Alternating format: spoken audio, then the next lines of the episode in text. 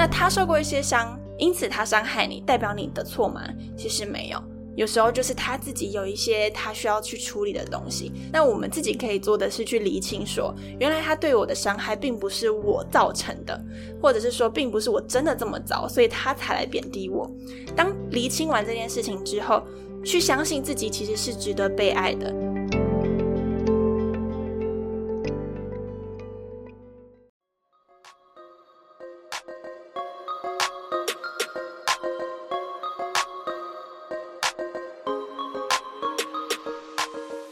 我是 Thina，欢迎来到理想自己研究室。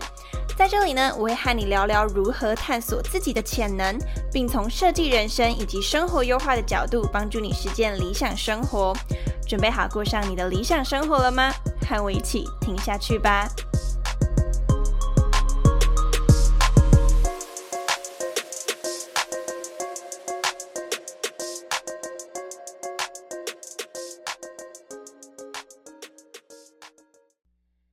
嗨，大家好，我是 Athena。今天呢，要来回应之前在 IG 上面线动开的 QA。那之前因为自媒体经营两周年的缘故，所以我在现实动态上面发了一个 QA，让大家可以问我任何的问题。今天呢，就收录了其中三题来跟大家分享。然后这三题呢，也都是跟感情或者是说跟爱自己有关系的，所以我就把它融合在一起。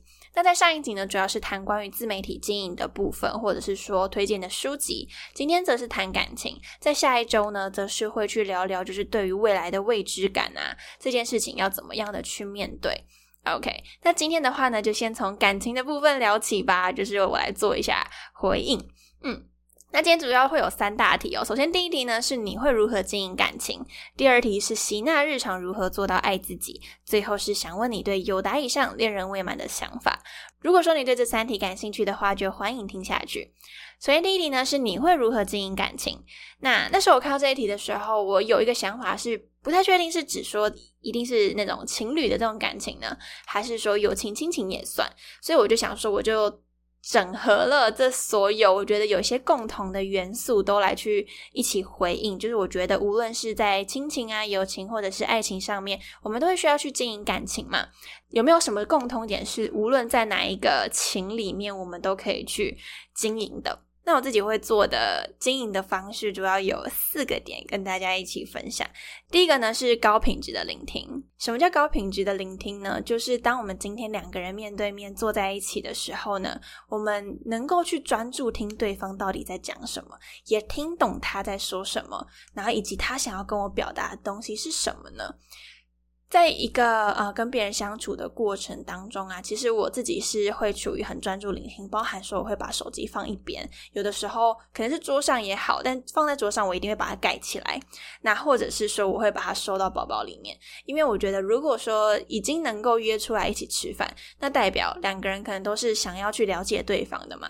那所以说啊，今天适时的放下一些工作也好，或是放下一些干扰物也好，专心的在聆听对方上面，我觉得是非常重要的一件事情。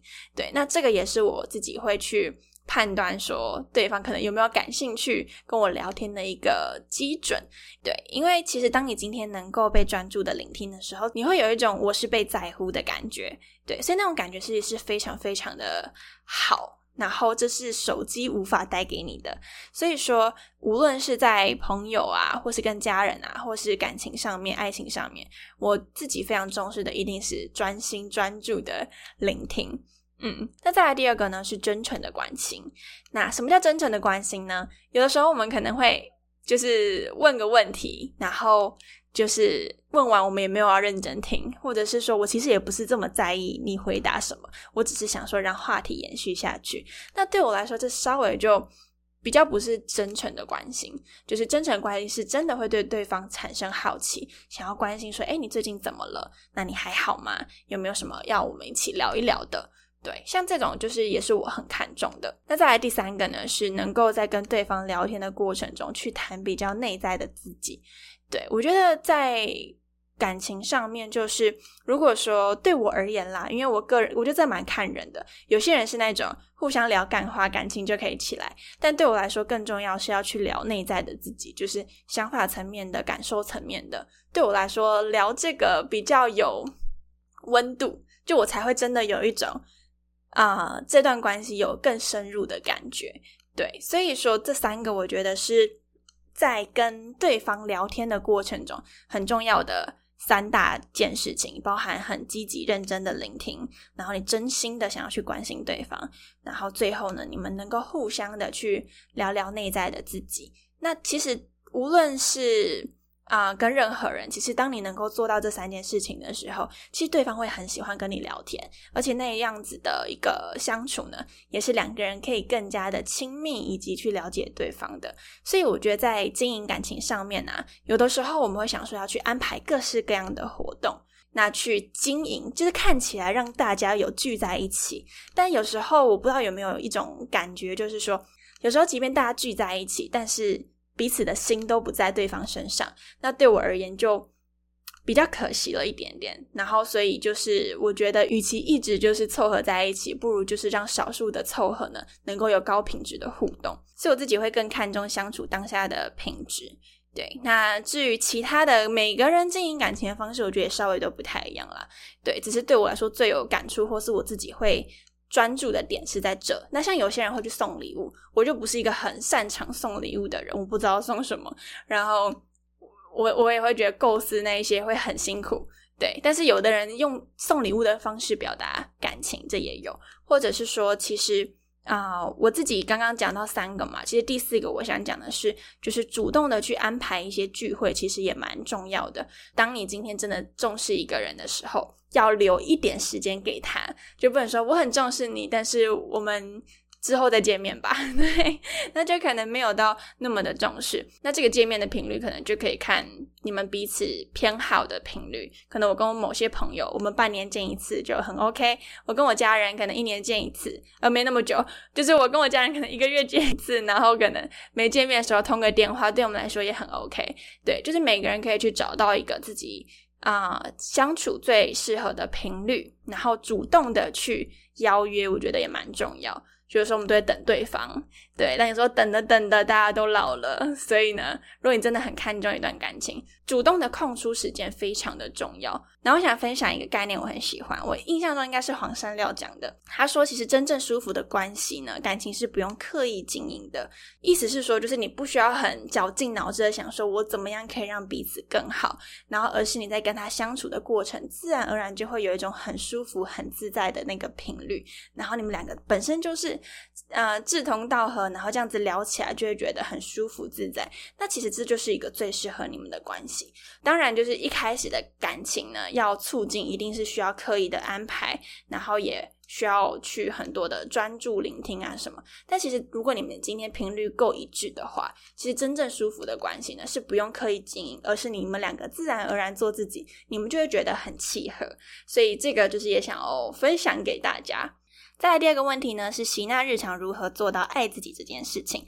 然后我想了几个方向，就是心态面的方向，或是行动上我们可以做些什么。那我先讲一个行动面的好了，就是我觉得第一步很重要，是要去感受自己长怎样，自己真实的样貌到底是什么，包含说我的喜怒哀乐，什么时候我会开心，什么时候我会生气，什么时候我会难过，什么时候我又会觉得非常的快乐。当今天厘清自己什么时候会喜怒哀乐的时候，你就可以去依照自己的需求，然后你今天需要开心一点，就去做让你开心的事。然后你今天很难过的时候，你就可以好好的宣泄它、发泄它。那同时呢，像怒跟哀这件事情，我觉得可以特别去谈。有时候我们会变成不太爱自己的一个原因，是我否定了自己的负面情绪。我觉得我不能生气，我觉得我不能难过，我觉得我不能。表现的很糟，我不能有黑暗面。那以前我也是这样，我以前就是有一些黑暗面，但是我就觉得说，出于道德，我应该不能有这些想法吧。但是老实说，可能我们就只是个人，人都有一些啊，可能有一些正向的元素，也有一些啊比较黑暗面的部分。那当今天自己能够去接纳自己黑暗面的部分的时候，假设你今天不爽某个人，你心里就是想要骂他脏话。那你心里就给他骂下去啊，就是 就是不用觉得说哦天哪，我是一个很很很善良的人，我不能骂脏话。我觉得不会，我就是 我就会放轻松的在心里骂脏话。当我们今天内在有一些黑暗面的时候，就是当我们越抗拒它，我们会离自己越来越远。但是呢，如果我们能够去接纳它，不一定是说我去就是觉得说啊，我以后就这样用黑暗面的日子生活，也不是，是说，但是我们去接纳，心里有一块可能不为人知，但但是你觉得有一点愧疚感，但是它是一个你真实样貌的东西。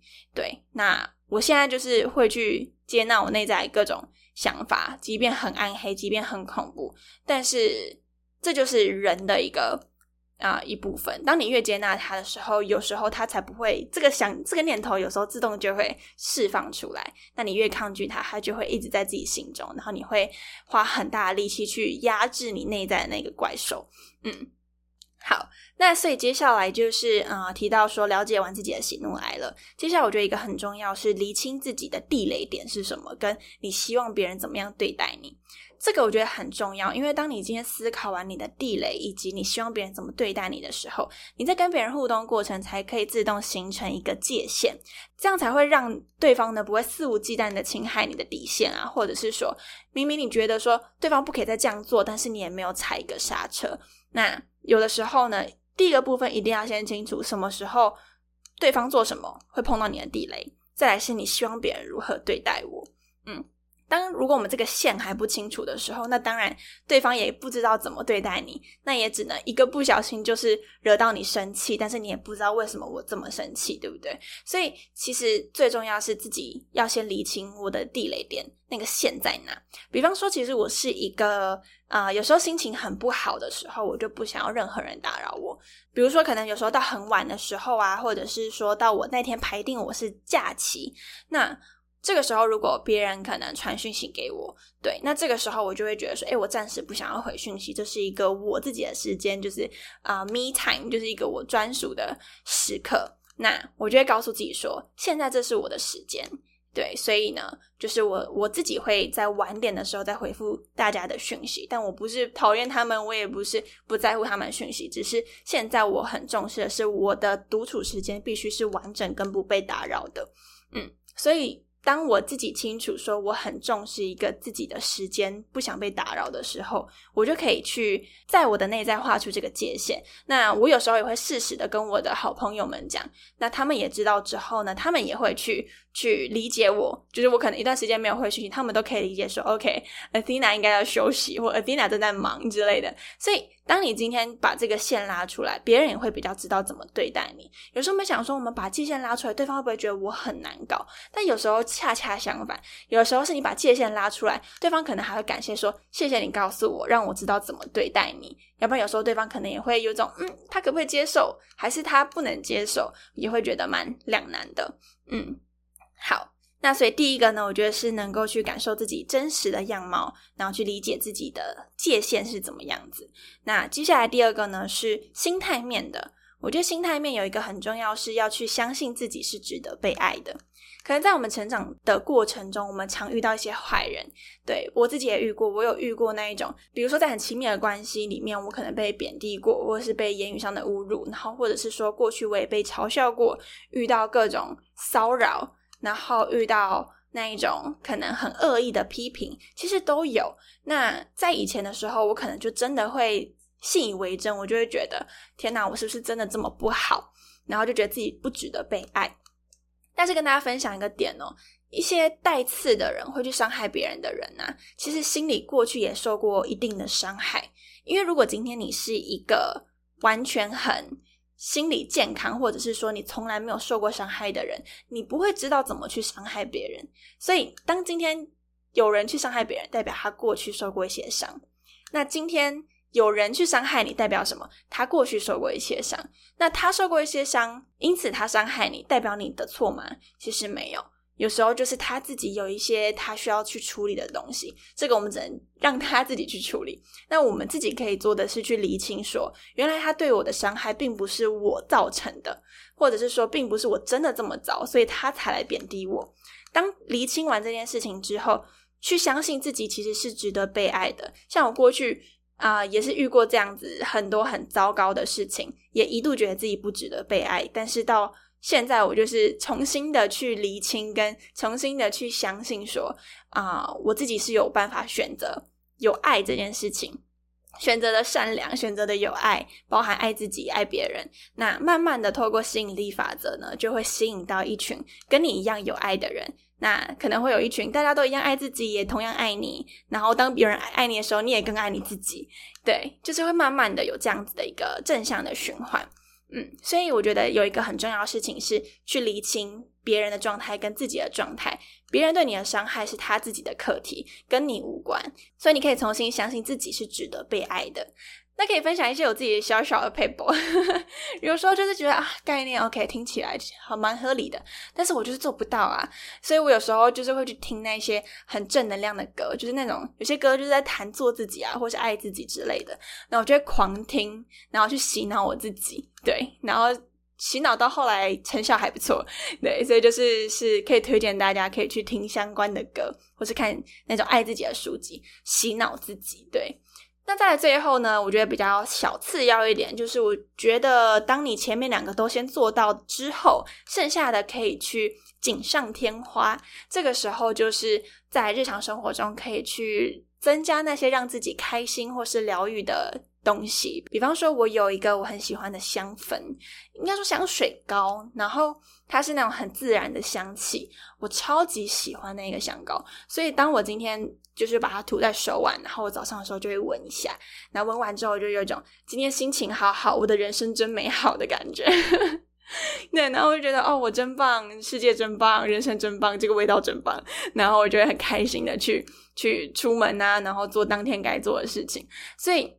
回到日常呢，有没有什么样的东西可以带给你一点点疗愈感跟开心，让你觉得更爱自己的生活，也更爱你自己？我觉得这也是一个我们可以去琢磨的。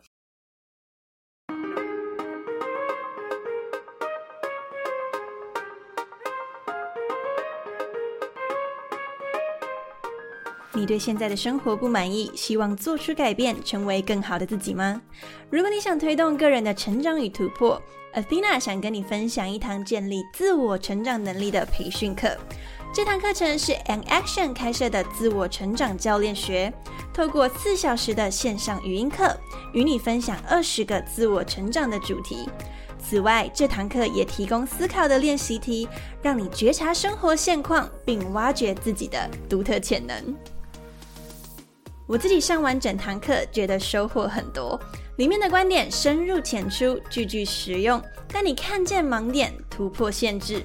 如果你也想和 Athena 一样体验整套课程，欢迎点选资讯栏报名课程。只要输入理想自己研究室专属折扣码 Athena 二零四 A T H E N A 二零四，就可以获得九折的优惠。一起和我用自我成长教练学的思维，成为你自己的生命教练，开拓二零二二的人生视野，千万不要错过了。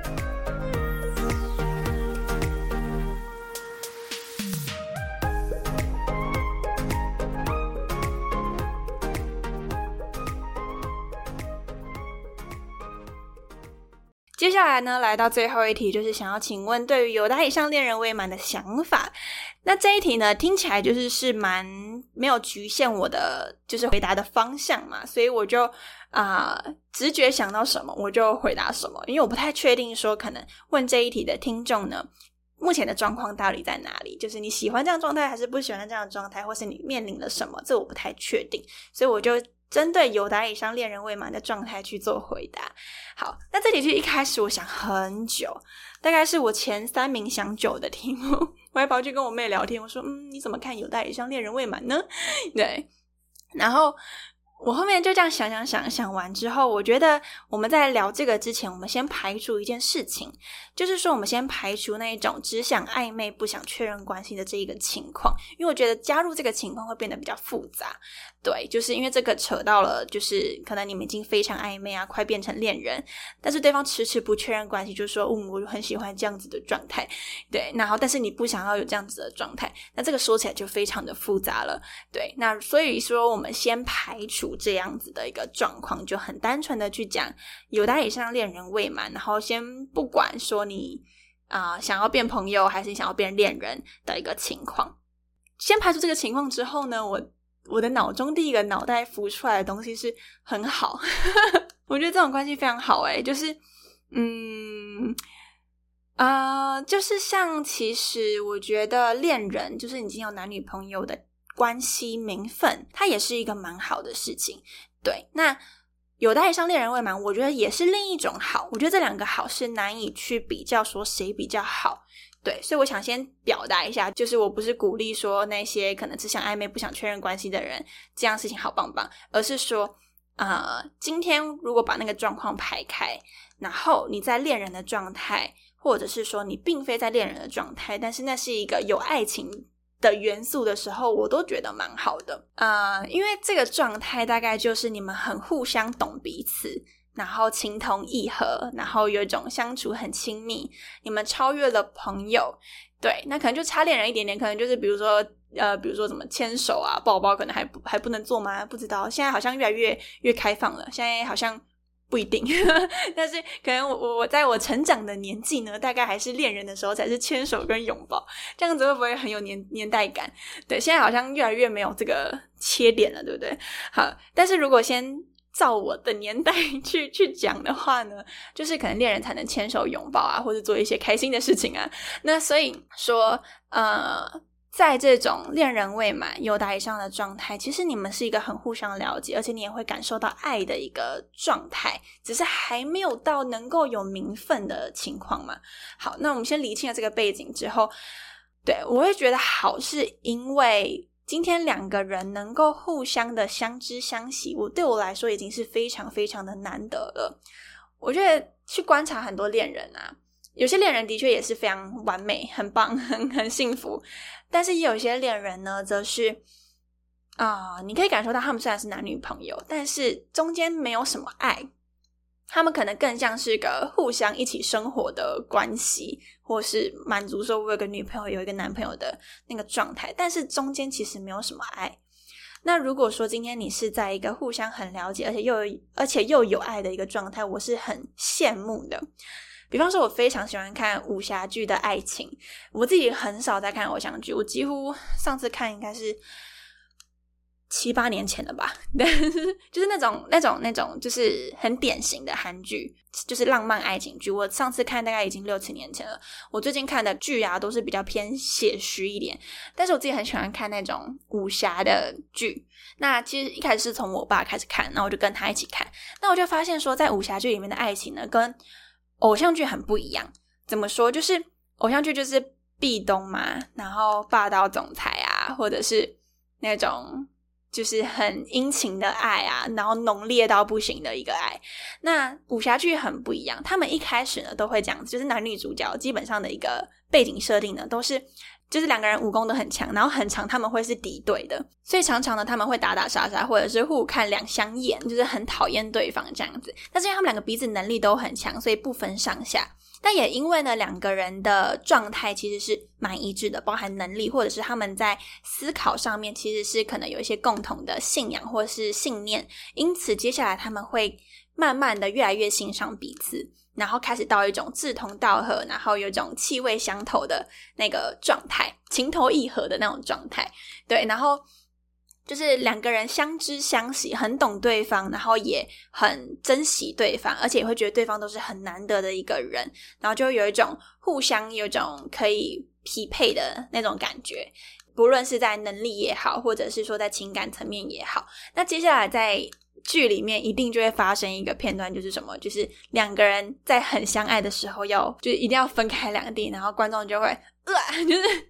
为什么分开了？就是我还想多看一点。